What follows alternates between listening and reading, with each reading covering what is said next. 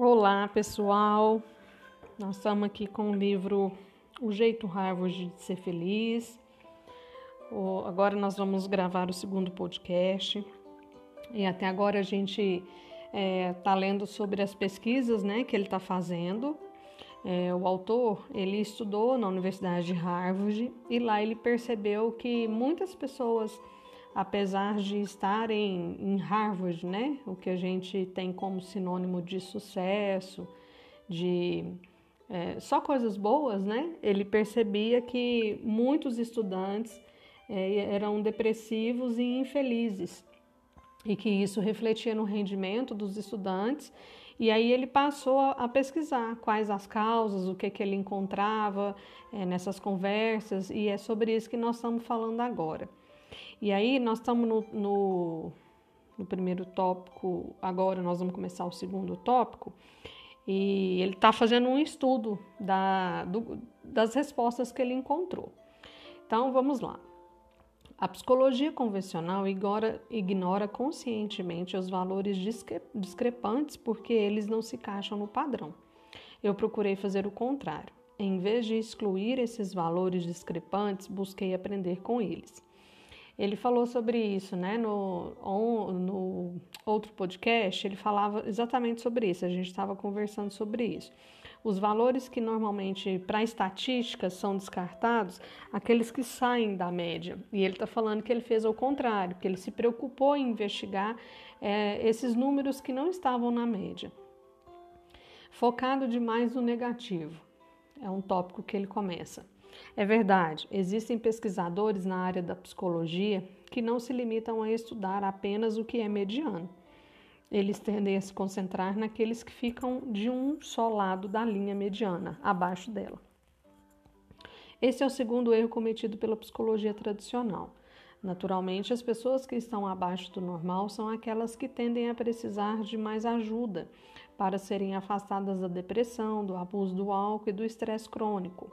Em consequência, os psicólogos justificadamente dedicaram um considerável esforço estudando como poderiam ajudar essas pessoas a se recuperarem e voltarem ao normal.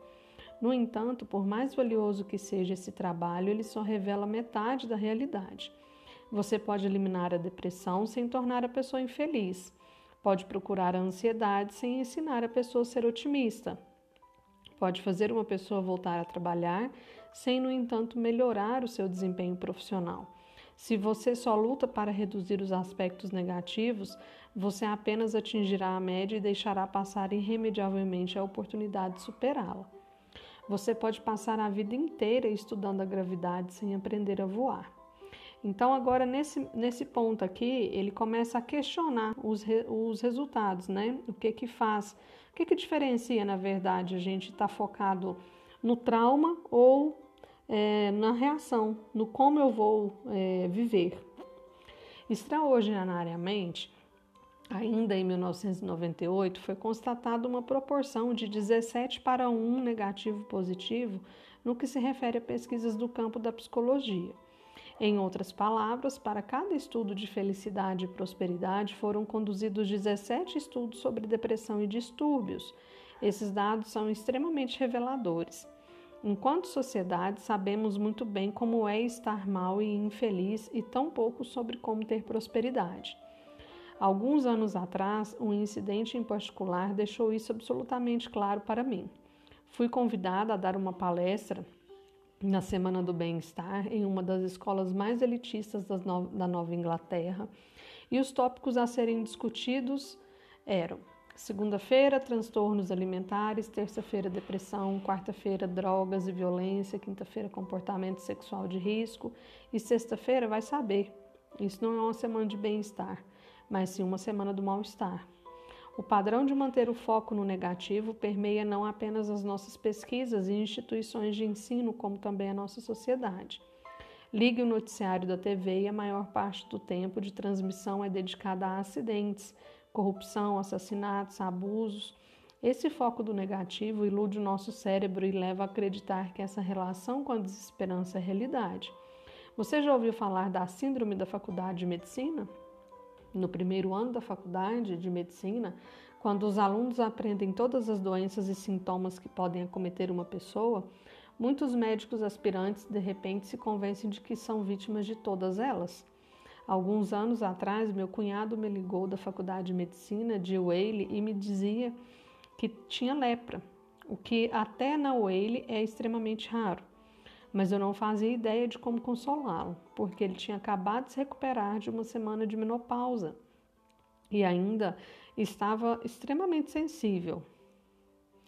Eu, obje... Não, cadê? A questão é que veremos ao longo desse livro o objeto ao qual dedicamos nosso tempo e focamos nessa energia mental pode de fato transformar a nossa realidade.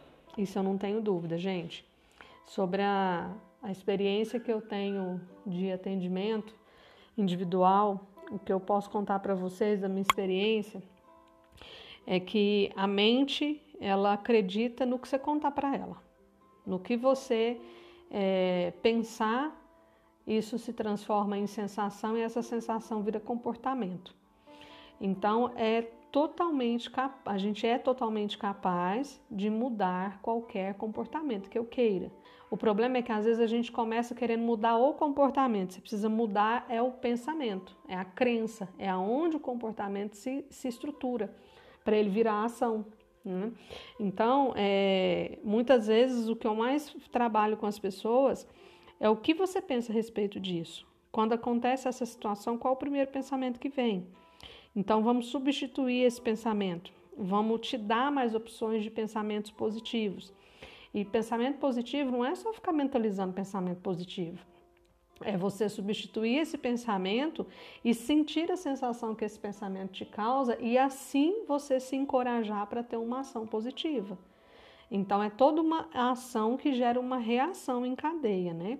E isso é aprendido. A gente faz isso dia a dia, a gente pratica, a gente treina. Tudo aquilo que a gente não domina, que a gente não é, tem como habilidade, a gente desenvolve através de treinamento e disciplina, muito treinamento e muita disciplina. Não é saudável nem cientificamente responsável nos limitarmos a estudar a parte negativa da experiência humana, ele continua. Em 1998, Martin Seligman, então presidente da American Psychology Association, anunciou que finalmente havia chegado a hora de revolucionar a abordagem tradicional da psicologia, concentrando-se mais no lado positivo da curva que tínhamos de estudar o que funcionava e não só o que emperrou, e assim nasce a psicologia positiva. Próximo tópico: morrer de fome em Harvard. Em 2006, o Dr. Tam Ben Shahar me pergunta se eu estaria disposta a, a atuar como professor bolsista para ajudá-lo a conceber e lecionar uma disciplina chamada psicologia positiva. Na ocasião, tal ainda não era internacionalmente famoso. O seu livro best-seller Happier só viria a ser publicado na primavera seguinte. Considerando as circunstâncias, achamos que teríamos sorte se conseguíssemos atrair uma centena de estudantes de graduação ousados da graduação ousados o suficiente para arriscar abrir mão de seus créditos em, digamos, teoria econômica para fazer um curso sobre felicidade. Quando entramos na sala de aula no primeiro dia do curso, quase mil alunos de graduação estavam apinhados no auditório à nossa espera, representando aqueles de aqueles aquele um de cada sete alunos de uma das universidades mais exigentes do mundo. Percebemos rapidamente que aqueles alunos estavam lá porque estavam com fome estavam famintos por mais feliz momento no futuro, mas sim no presente. E eles estavam lá porque, apesar de todas as vantagens que tinham, ainda não se sentiam realizados. Pare por um momento para imaginar um desses alunos. Já no primeiro ano de idade, muitos podiam ser vistos deitados no berço usando um babador com os dizeres com destino a Harvard ou talvez um bonezinho da Yale caso algo terrível acontecesse. Desde a época em que estavam no pré-jardim da infância, no qual em alguns casos eles já haviam sido matriculados, antes mesmo de serem concebidos, eles já estavam no 1% superior da turma e no 1% de todos que fizeram testes padronizados ao longo do caminho. Eles ganharam prêmios, quebraram recordes. O alto nível de realização não apenas era incentivado, como também era esperado. Conheço um aluno de Harvard cuja mãe guardava todos os exercícios feitos à mão e desenhos em guardanapos de restaurante que ele já havia feito, porque isso um dia vai para um museu. Isso criou uma pressão muito grande sobre mim, mãe. E eles não são aceitos em Harvard. Entram conscientes e então eles não são, eles são aceitos em Harvard. Entram confiantes naquele refeitório para calouros e lembra no primeiro dia de faculdade e é quando percebem algo terrível. De repente, 50% deles se veem abaixo da média. Como gosto de dizer aos meus orientandos, se os meus cálculos estão corretos, 99% dos alunos de Harvard não se formam no 1% superior. Eles não costumam achar muita graça da piada. Com tanta pressão para atingirem a excelência, não é surpresa alguma constatar que quando esses jovens caem, eles caem feio. Para piorar ainda mais as coisas, essa pressão e a depressão resultante puxa as pessoas para dentro, distanciando-se de seus amigos, parentes e redes de apoio social. Em um momento em que eles mais precisam de apoio. Eles pulam refeições, se trancam no quarto, se isolam na biblioteca, só saem para uma balada ocasional e na tentativa de liberar a pressão. Eles se embebedam demais para se divertir, ou pelo menos para se lembrar de terem divertido. Eles até parecem ocupados demais, preocupados demais, estressados demais para encontrar o amor. Com base no meu estudo com estudantes de graduação de Harvard, o número médio de relacionamentos amorosos em um período de quatro anos é menor que um. E caso você esteja curioso, o número médio de parceiros sexuais é de meio por cento para estudante. Não faça, não faça ideia do que significa meio parceiro sexual mas me parece ser o equivalente científico a não passar do amasso. Meu levantamento revelou que entre esses alunos brilhantes de Harvard, 24% não sabem se no momento estão envolvidos em algum relacionamento amoroso. O que acontecia é que, como aconteceu com tanta gente na sociedade contemporânea, no processo de conquistar uma excelente educação e de ter acesso a fantásticas oportunidades, esses estudantes estavam absorvendo as lições erradas eles dominaram fórmulas de matemática e química, eles leram grandes obras, aprenderam a história do mundo e se tornaram fluentes em línguas estrangeiras. Mas eles nunca aprenderam formalmente a maximizar o potencial do próprio cérebro ou encontrar sentido e felicidade. Munidos de iPhones e PDAs, eles recorrem a multitarefas para ter uma enxurrada de experiências que compõem um currículo muitas vezes à custa de experiências reais na busca de um alto nível de realização, eles se isolam dos colegas e entes queridos, comprometendo dessa forma os próprios sistemas de apoio dos quais tantos precisam. Observei repetidamente esses padrões nos meus próprios alunos, que muitas vezes entram em colapso sobre a tirania das expectativas que impomos a, a nós mesmos e às pessoas que nos cercam. Mentes brilhantes, algumas vezes, fazem as coisas menos inteligentes possíveis. Diante do estresse, em vez de investir no maior fator preditor do sucesso e felicidade, a sua rede social de apoio, esses estudantes se privavam dele. Incontáveis estudos revelam que os relacionamentos sociais constituem a maior garantia de bem-estar e menos estresse, atuando tanto como antídoto para a depressão quanto impulsionador de alto desempenho. Mas em vez disso, esses estudantes de alguma maneira aprenderam a se fechar quando as coisas ficam difíceis, isolando-se em um cubículo no porão da biblioteca. Donos de mentes assim, melhores e mais brilhantes, sacrificaram voluntariamente a felicidade pelo sucesso, porque, como muitos de nós aprenderam que, se forem empenhados, serão bem-sucedidos, e só então, quando tiverem sucesso, é que poderão ser felizes, eles aprenderam que a felicidade é a recompensa que só pode ser recebida depois que você se torna sócio de uma empresa de investimentos, depois que ganha o prêmio Nobel ou é eleito para o Congresso. Mas, na verdade, como vemos ao longo desse livro, novas pesquisas, novas áreas da psicologia e da neurociência demonstraram que, na verdade, o que acontece é o contrário. Temos mais sucesso quando estamos mais felizes e somos mais positivos. Por exemplo, os médicos que fazem diagnósticos com um estado de espírito positivo demonstram quase três vezes mais inteligência e criatividade do que os médicos de um estado de espírito neutro e chegam a diagnosticar precisos 19%. Vendedores otimistas fecham 56% mais vendas que seus colegas pessimistas. Estudantes preparados para se sentir felizes antes de fazer um teste de matemática apresentam um desempenho muito melhor que os seus colegas em estado de espírito neutro. Acontece que o nosso cérebro é literalmente configurado para apresentar o melhor desempenho, não quando está negativo ou neutro, mas quando está positivo. No entanto, no mundo de hoje, nós sacrificamos a felicidade pelo sucesso e, ironicamente, acabamos reduzindo as chances de sucesso do nosso cérebro. Na nossa vida repleta de demandas, nos deixa estressados e nos vemos sob uma pressão constante para atingir o sucesso a qualquer custo. Então, essa frase aqui que ele, que ele disse, ó, o cérebro ele é configurado para apresentar melhores resultados, mas quando ele está no estado positivo. Isso justifica porque se manter no estado de positividade ajuda você a sair de momentos depressivos, de crises, é, de surtos, de soluções inimagináveis, de é, situações impossíveis, porque você estar nesse estado de positividade, você realmente acredita que você vai conseguir.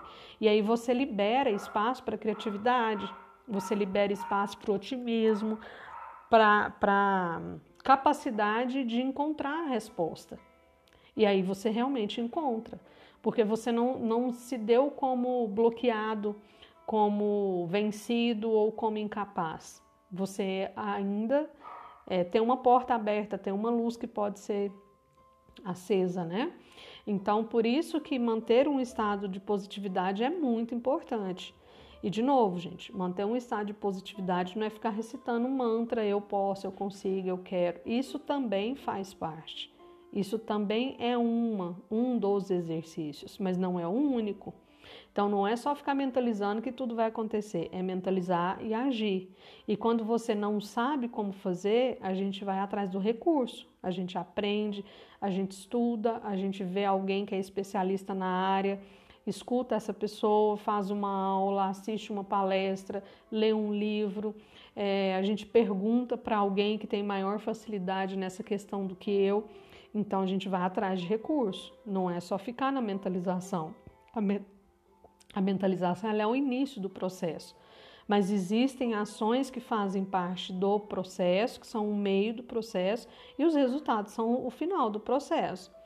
E, e, o resultado, às vezes, ele não é 100%, mas ele ainda assim é um resultado. Então, também reconhecer e aceitar os resultados como o melhor nessa condição que eu consigo é parte do processo e da positividade para poder você liberar o seu cérebro para você estar pronto para o próximo, para a próxima questão. Então, o que eu deixo de dica para vocês hoje é para vocês observarem os pensamentos de vocês quando vocês estiverem numa situação difícil, para organize o pensamento de vocês, o que eu estou pensando a respeito dessa dificuldade minha. O que eu poderia ter feito? Já fiz, ok. E o que eu ainda não fiz? Se você não consegue chegar na resposta, imagina uma pessoa que você admira muito o que essa pessoa faria numa situação parecida com a sua? Se essa pessoa estivesse aqui, você pudesse perguntar para ela o que ela traria como solução. Então, isso é observar, perceber, identificar e atuar nos pensamentos. Escrever é ainda mais curador, é ainda mais potencializador, é ainda mais terapêutico. Se você fizer esse processo escrito, você ainda vai ter maiores ganhos tá bom? Então é a dica que eu deixo para vocês e a gente se, se ouve no próximo podcast.